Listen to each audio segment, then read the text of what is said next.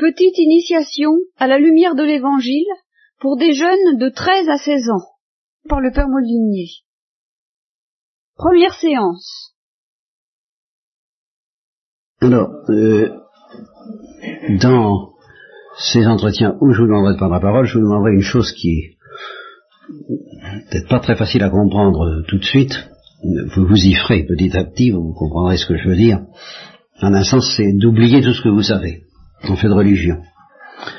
Euh, évidemment, si je vous demande, pose une question au sujet de Jésus-Christ, je ne vous demande pas de me dire Jésus-Christ connaît pas, qui c'est. Euh, non, ce que je dis, oubliez ce que vous savez, euh, ça veut dire oublier tout ce qui n'a pas été tellement intériorisé, intégré, tellement bien compris par vous, que vous puissiez inventer vous-même une nouvelle manière de le dire que celle qu'on vous a apprise. Voilà. Alors toutes les formules que vous savez, que vous n'êtes pas capable de remplacer par d'autres formules, parce que vous avez compris ce que ça veut dire, alors vous, et que quelqu'un vous interroge, eh ben vous le dites autrement. Si vous n'êtes pas capable de faire ça, alors vous oubliez la formule. Je ne veux pas que vous me ressortiez des formules euh, que vous n'avez pas bien comprises suffisamment pour en dire d'autres à la place. Vous voyez, pour inventer. Voilà. Ça, c'est une fois pour toutes la règle du jeu que petit à petit vous apprendrez ce que je veux dire. Quand je vous poserai des questions, si vous me répondez une formule, je vous dirai trouvez-moi une autre, et puis on verra bien si vous avez pas suffisamment oublié. Car il faut tout oublier. Il faut tout oublier. Et euh, ben je vais vous parler de la foi, pour commencer.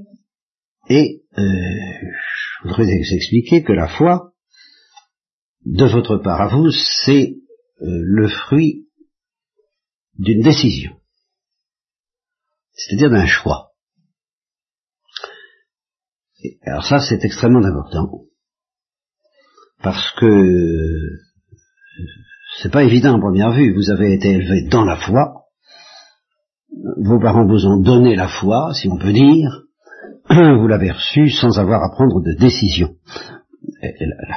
pour la, la bonne raison que vous l'avez reçue au baptême, au baptême, on vous a pas demandé votre avis, vous n'étiez pas capable de le donner, vous aviez quelques heures d'existence, et c'est pour ça qu'on fait plus tard une profession de foi.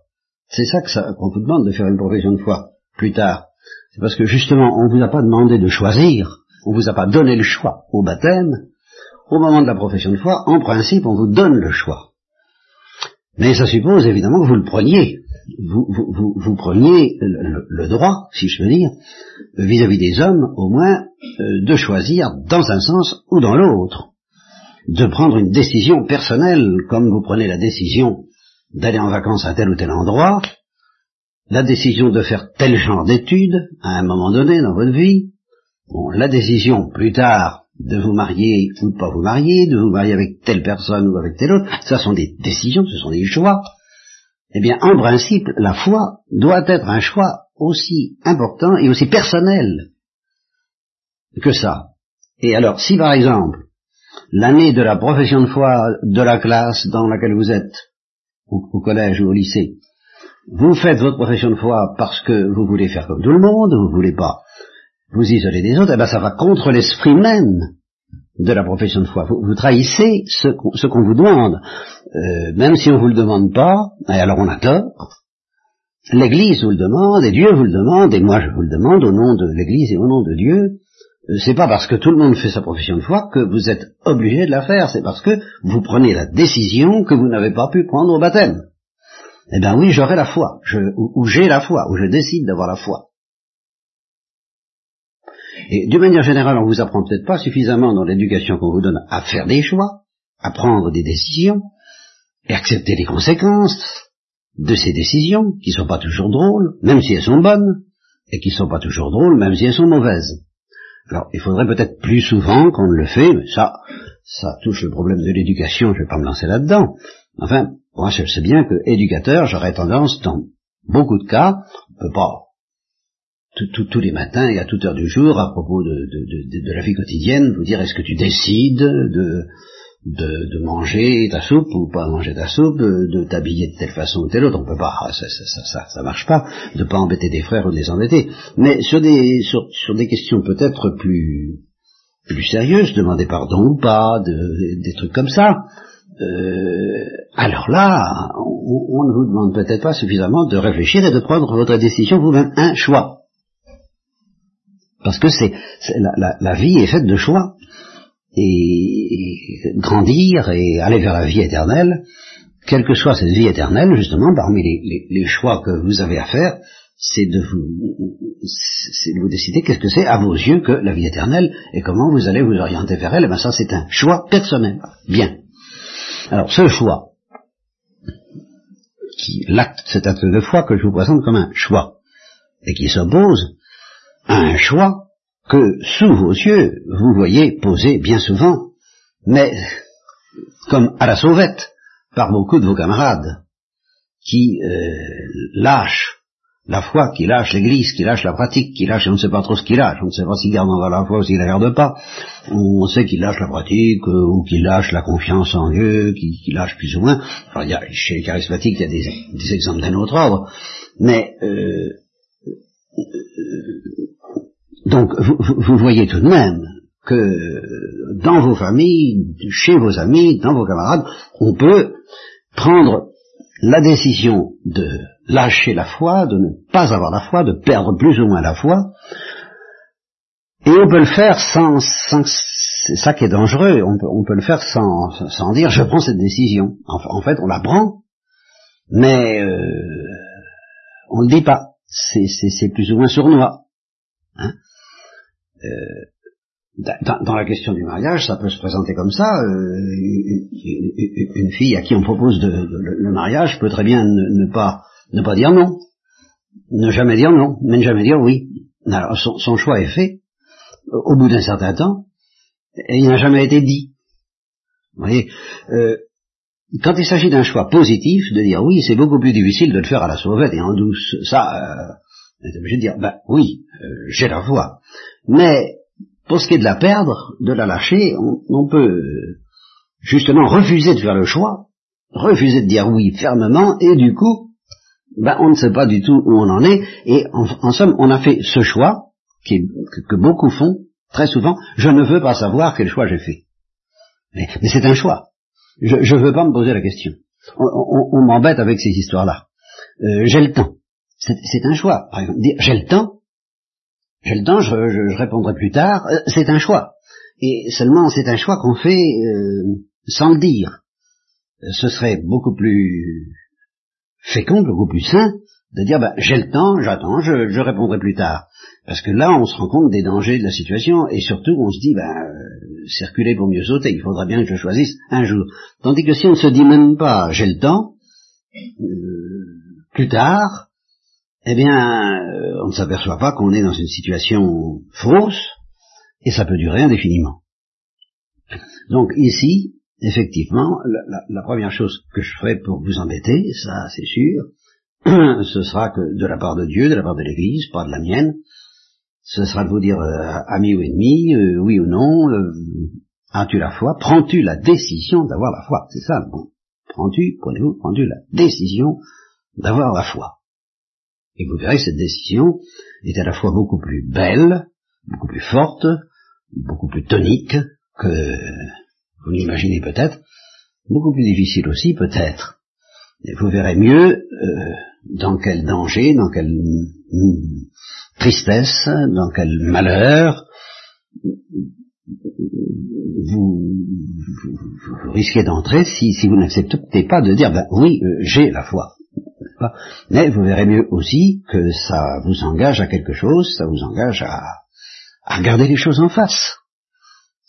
Et à prendre la responsabilité personnelle en face d'une question, en face d'un appel, qui vient finalement de Jésus-Christ, bien sûr, mais de dire, ben oui, je, crois. Et alors, si vous lisez l'évangile, ça vous arrive peut-être de temps en temps, l'église vous y encourage et vous pouvez mettre le nez dans l'évangile, vous vous apercevrez que justement le, drame du Christ d'un bout à l'autre, et c'est pourquoi il a été mis à mort, est-ce que tu crois? Est-ce que tu crois que je suis le Sauveur, que je suis le Messie? Alors qu'est-ce que ça veut dire ces mots-là Nous en reparlerons.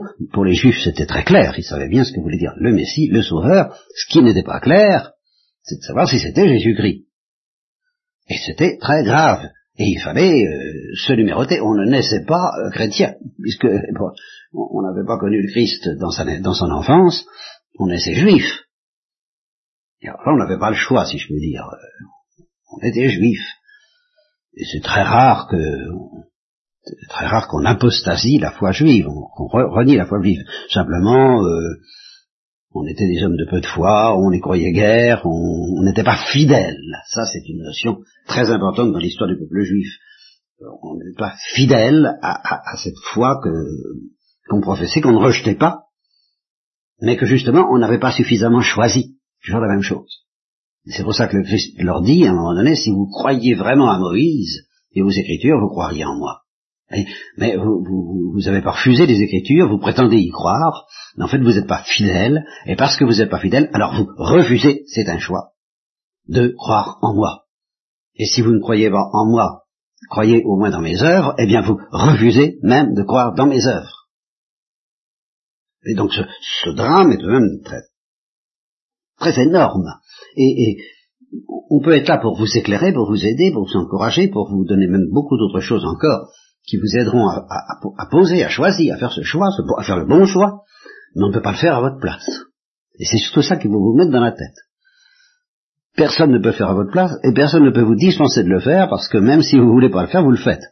Vous le faites en douce, à la sournoise, mais vous le faites. Vous faites au moins le choix de remettre la question à plus tard, ce qui est très dangereux. Bien. Alors, ce choix, c'est en face de quoi? Ben, En face du message de l'Église. Alors ce message de l'Église, je ne vais pas beaucoup le développer aujourd'hui, d'abord parce qu'une fois pour toutes, mes catéchismes seront courts, puis ensuite j'aime mieux vous donner une idée, une idée force, quand ça serait celle que je viens de vous dire, ça suffit pour faire un catéchisme, et pour nous préparer à la suite, je vais tout de même essayer d'aller un peu plus loin.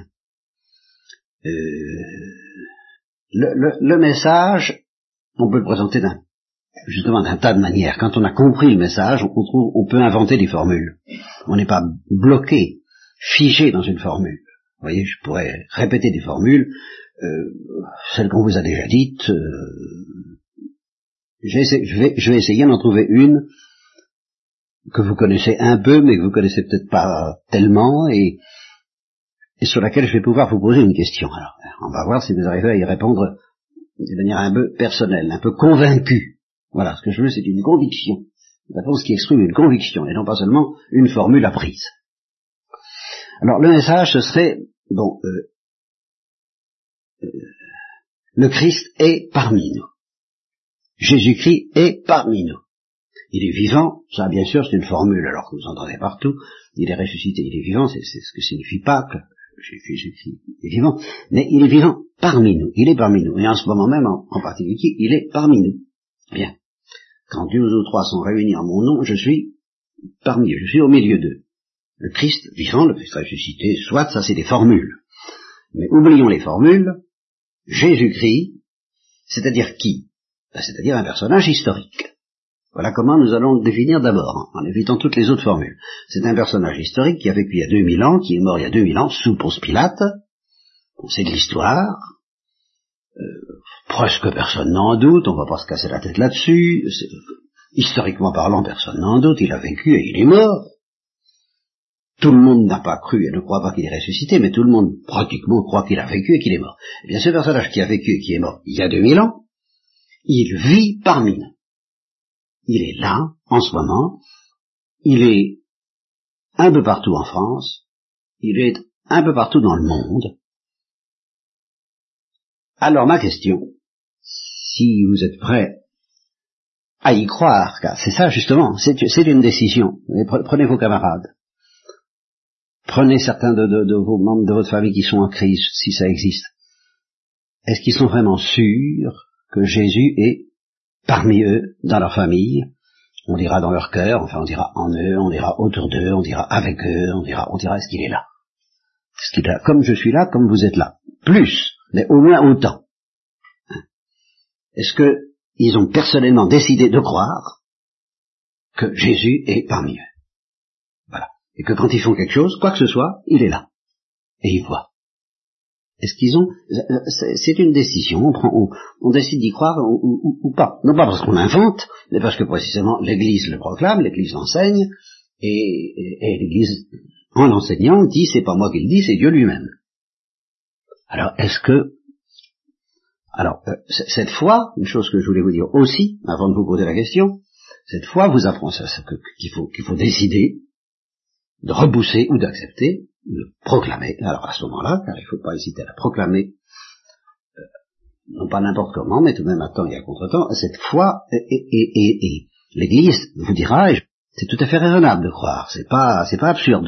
Il y, a, il y a toutes sortes de raisons très sérieuses qui font penser que celui qui accepte, celui qui n'accepte pas de croire ça, s'il a été bien renseigné et, renseigné, ben il est fou, au mauvais sens du mot, ou, ou, gravement coupable. C'est très raisonnable d'y croire, c'est pas. Et en même temps, parce que ça nous entraîne très loin, parce que ça nous empêche de vivre bourgeoisement et petitement dans un petit confort ou dans une petite tristesse comme nous en avons tous la tentation, euh, c'est complètement fou, c'est vrai, c'est une aventure euh, énorme euh, qui, est la plus belle des folies, alors justement, au bon sens du mot. C'est à la fois très raisonnable et très fou, au bon sens du mot. Bien, alors, le Christ est parmi nous, question très normale de la part de quelqu'un qui, qui saurait rien du catéchisme. On lui dit, ben, vous savez, le Jésus-Christ, il a vécu il y a 2000 ans, vous pouvez voir, euh, personnage historique, il est mort, il est mort, il est bien mort, ça. Euh, mais il vit encore parmi nous. Question spontanée de quelqu'un qui enregistre ce que je dis là, euh, et qui sait rien d'autre. Si je vous demandais de deviner quelle question il peut poser, quelle question ça pourrait vous poser si, je, si vous saviez rien, mais que je vous dis ça comme ça. Est-ce que vous n'auriez pas une question qui, vous vient? Euh, c'est une bonne question parce qu'elle est personnelle. c'est tout, c'est peut-être pas la meilleure. On va la, la, la, formuler d'une manière plus, plus prudente encore, plus élémentaire. Mais est-ce qu'on peut le voir? Est-ce qu'on peut le voir? Puisqu'il est là? Alors on peut le voir. Euh, on peut l'entendre? On peut le toucher Bon, alors, euh, là, je vais vous demander de répondre, et selon vos convictions. Est-ce qu'on peut le voir? Est-ce qu'on peut l'entendre? Est-ce qu'on peut le toucher? Alors, en essayant d'oublier toutes les formules et de retenir simplement ce que vous avez, ce que vous croyez, si vous y croyez vraiment. Voilà. Alors, euh, parlez pas tous à la fois, mais enfin, j'aurais tout de même qu'il y en ait qui répondent. Ou bien qui me disent carrément, ben je sais pas. Ou carrément, ben je crois pas.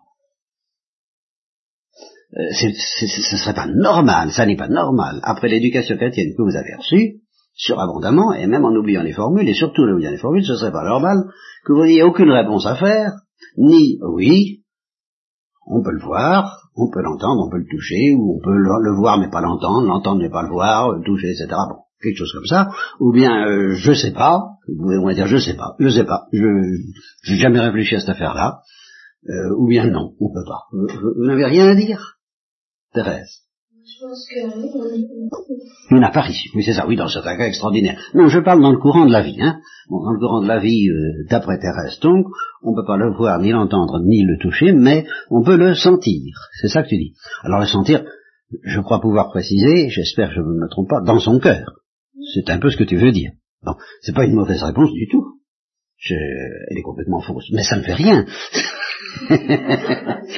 je dis pas ça pour vous induire à dire autre chose. Hein.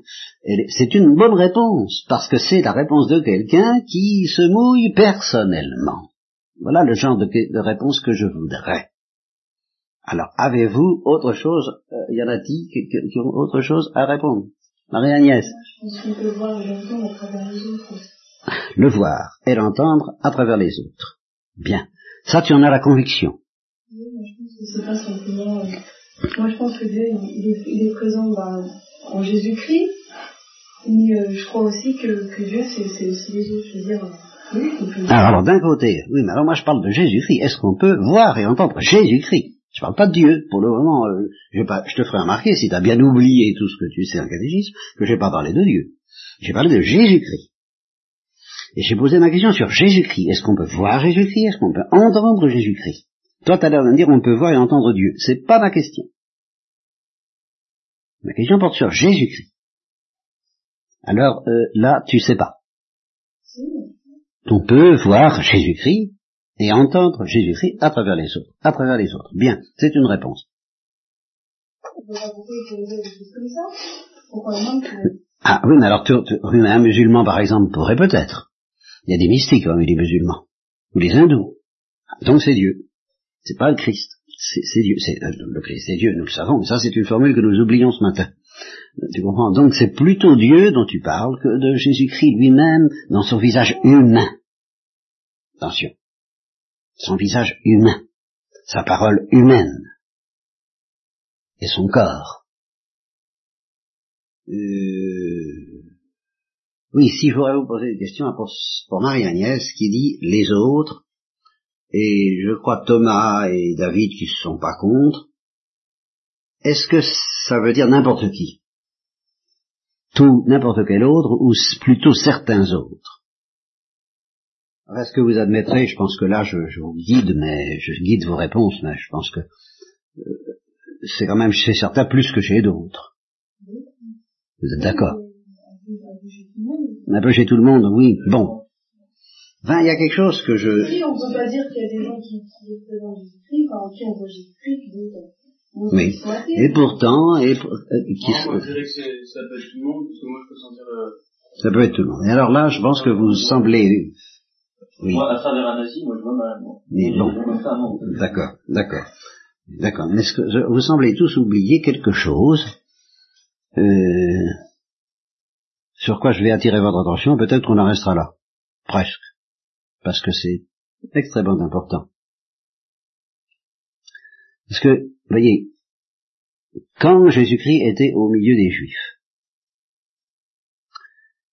il faisait des miracles, c'est tout à fait entendu, et il disait, si vous croyez pas en moi, croyez à mes, à, mes œuvres, c'est-à-dire à, mes miracles. Mais, en fait, euh, qu'est-ce qui faisait que justement on n'y croyait pas? Bien qu'on voit les miracles, pourquoi est-ce qu'on ne voulait pas y croire? Ceux qui ne voulaient pas y croire, pourquoi ils ne voulaient pas y croire? La réponse est simple. Pourquoi est-ce qu'il voulait pas le croire?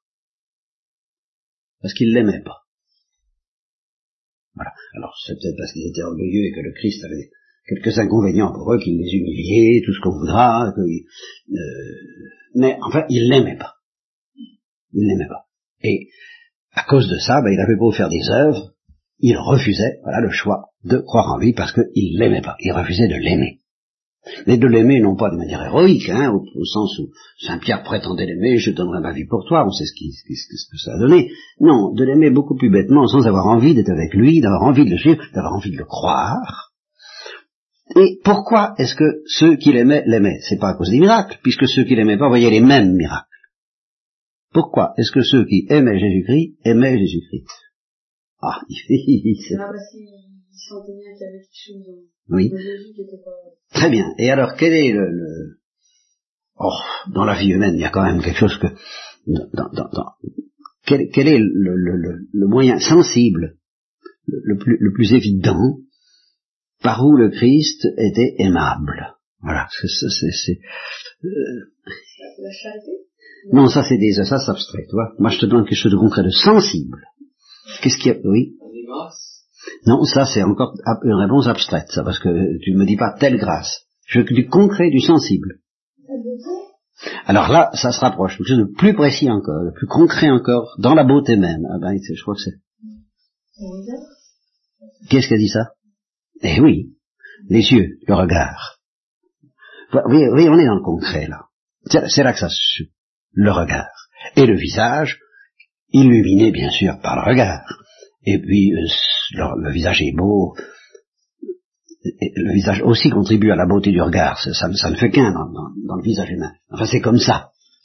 Il y a un certain regard qu'on peut appeler le regard du Christ, et qui est beau, et qu'on aime ou qu'on n'aime pas, ou qu'on n'aime pas. Et ça c'est grave quand on l'aime pas. Bon, alors vous me direz, ben, alors, ma question, est, ce regard-là, tout le monde l'a pas, même parmi les chrétiens, même vous et moi, tout au moins pas à ce degré-là, est-ce que vraiment il est impossible aujourd'hui de le voir quelque part?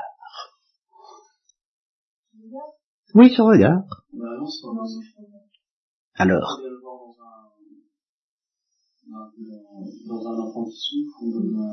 bien, c'est de ce bons exemples, mais il y a, un exemple que vous connaissez tous,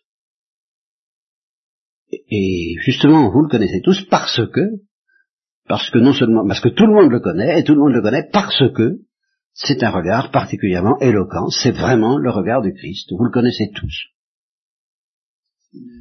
Ben évidemment. Voilà mon exemple. Et alors, avant qu'on parle du reste, moi je voudrais vous mettre en face de ça. Teresa n'est tout de même pas comme tout le monde. C'est pour ça qu'on on- on- on est déjà convaincu que c'est une sainte, même si l'Église la canonise pas tout de suite. Bon. Et, et, et on dira pas ça à tout le monde. Et tout, tout, tout le monde entier est fasciné par Mère Teresa. Alors, on l'aime ou on l'aime pas. Il y en a qui ne l'aiment pas. Il y en a qui ne l'aiment pas. Je vais vous donner un exemple euh, terrible, sans préciser. Le père Bruno euh, Simon a prêché quelque part dans un pays qui d'Europe, mais qui n'est ni la France, ni l'Italie, ni l'Irlande, euh, bon, ça, ni, ni l'Allemagne, enfin bref. euh. et il a prêché euh, à tout le clergé. On lui a demandé de faire une conférence à tout le clergé du, coin, du, de, de, de, la ville. Enfin, c'était la capitale. Et il a dit, ben, je vais vous parler de deux personnes. Je vais vous parler du pape, Jean-Paul II. Alors là, tout le monde ah, oui, non, très bien. Et puis, il a parlé de Mère Teresa. Les visages se sont fermés. Ils n'ont plus rien entendu. Et il s'est senti que c'était plus la peine qu'il insistait qu'il revienne parler. On ne voulait plus de lui parce qu'il avait parlé de Mère Teresa. Ce qui donnait à craindre qu'on n'aimait pas Mère Teresa. Et ça, ça existe. Et dans le clergé.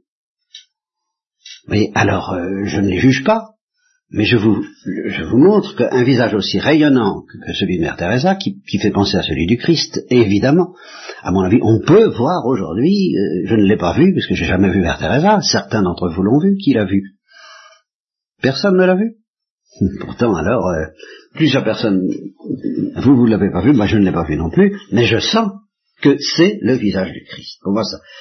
Alors là, c'est évident, ça fait partie de ma foi. Ça fait partie des, raisons, ça fait partie des raisons pour lesquelles je, pose, je choisis d'avoir la foi. C'est parce que je, je, je sens, j'ai l'évidence que le visage du Christ ressuscité se laisse voir à travers le visage de tout le monde. Ben, on verra. Hein Évidemment, les nazis, c'est moins facile.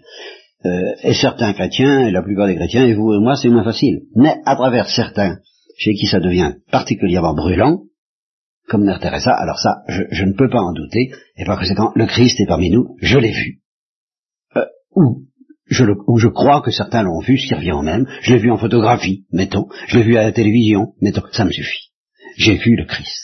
Je peux dire que j'ai vu le Christ à travers Mère Teresa. Et il n'y a pas que Mère Teresa, il y a le Padre Pio que vous n'avez pas connu, qui est mort maintenant, mais euh, je ne l'ai pas vu non plus, mais j'ai connu quelqu'un, j'ai vu sa, j'ai sa photographie sur ma table de nuit, comme celle de Mère Teresa d'ailleurs, et j'ai vu quelqu'un qui est allé se confesser à lui, et qui m'a dit, c'est, c'est, c'est terrible, c'est un regard. Ce n'est qu'un regard, ce n'est qu'un œil, et vous êtes complètement déshabillé, tout de suite. Et on sent qu'il voit tout. Comme Jésus-Christ, d'un seul coup. Bon, il y avait Marthe Robin, il y avait euh, le, le père Kolb, alors là c'est plus ancien, mais euh, et, et- beaucoup d'autres que vous ne connaissez pas, que je ne connais pas, ou certains que nous connaissons et j'oublie de, de- de dire. Enfin, il y en a depuis que je suis entré dans la vie religieuse, euh, ça n'a pas cessé. Ça n'a pas cessé. J'ai, toujours eu, euh, sans parler de, de certaines personnes, alors que je peux avoir connu pour mon compte et qui avaient un peu plus ou moins le regard du Christ. Oui, j'ai connu ça aussi. C'est Dieu avec un visage humain. Et ben voilà. Voyez et c'est là que ça se tient. Vous savez, votre vie, elle se joue autour de ça. Vous, vous voyez un visage comme ça, ou vous en entendez parler, vous sentez, euh, ou vous voyez une photo et vous en entendez parler, et vous dites oui, oui, oui, ça je peux pas douter, je crois. Mais alors nous reparlerons d'entendre et de toucher, car vous aurez des surprises, mais pour aujourd'hui ça suffira, hein?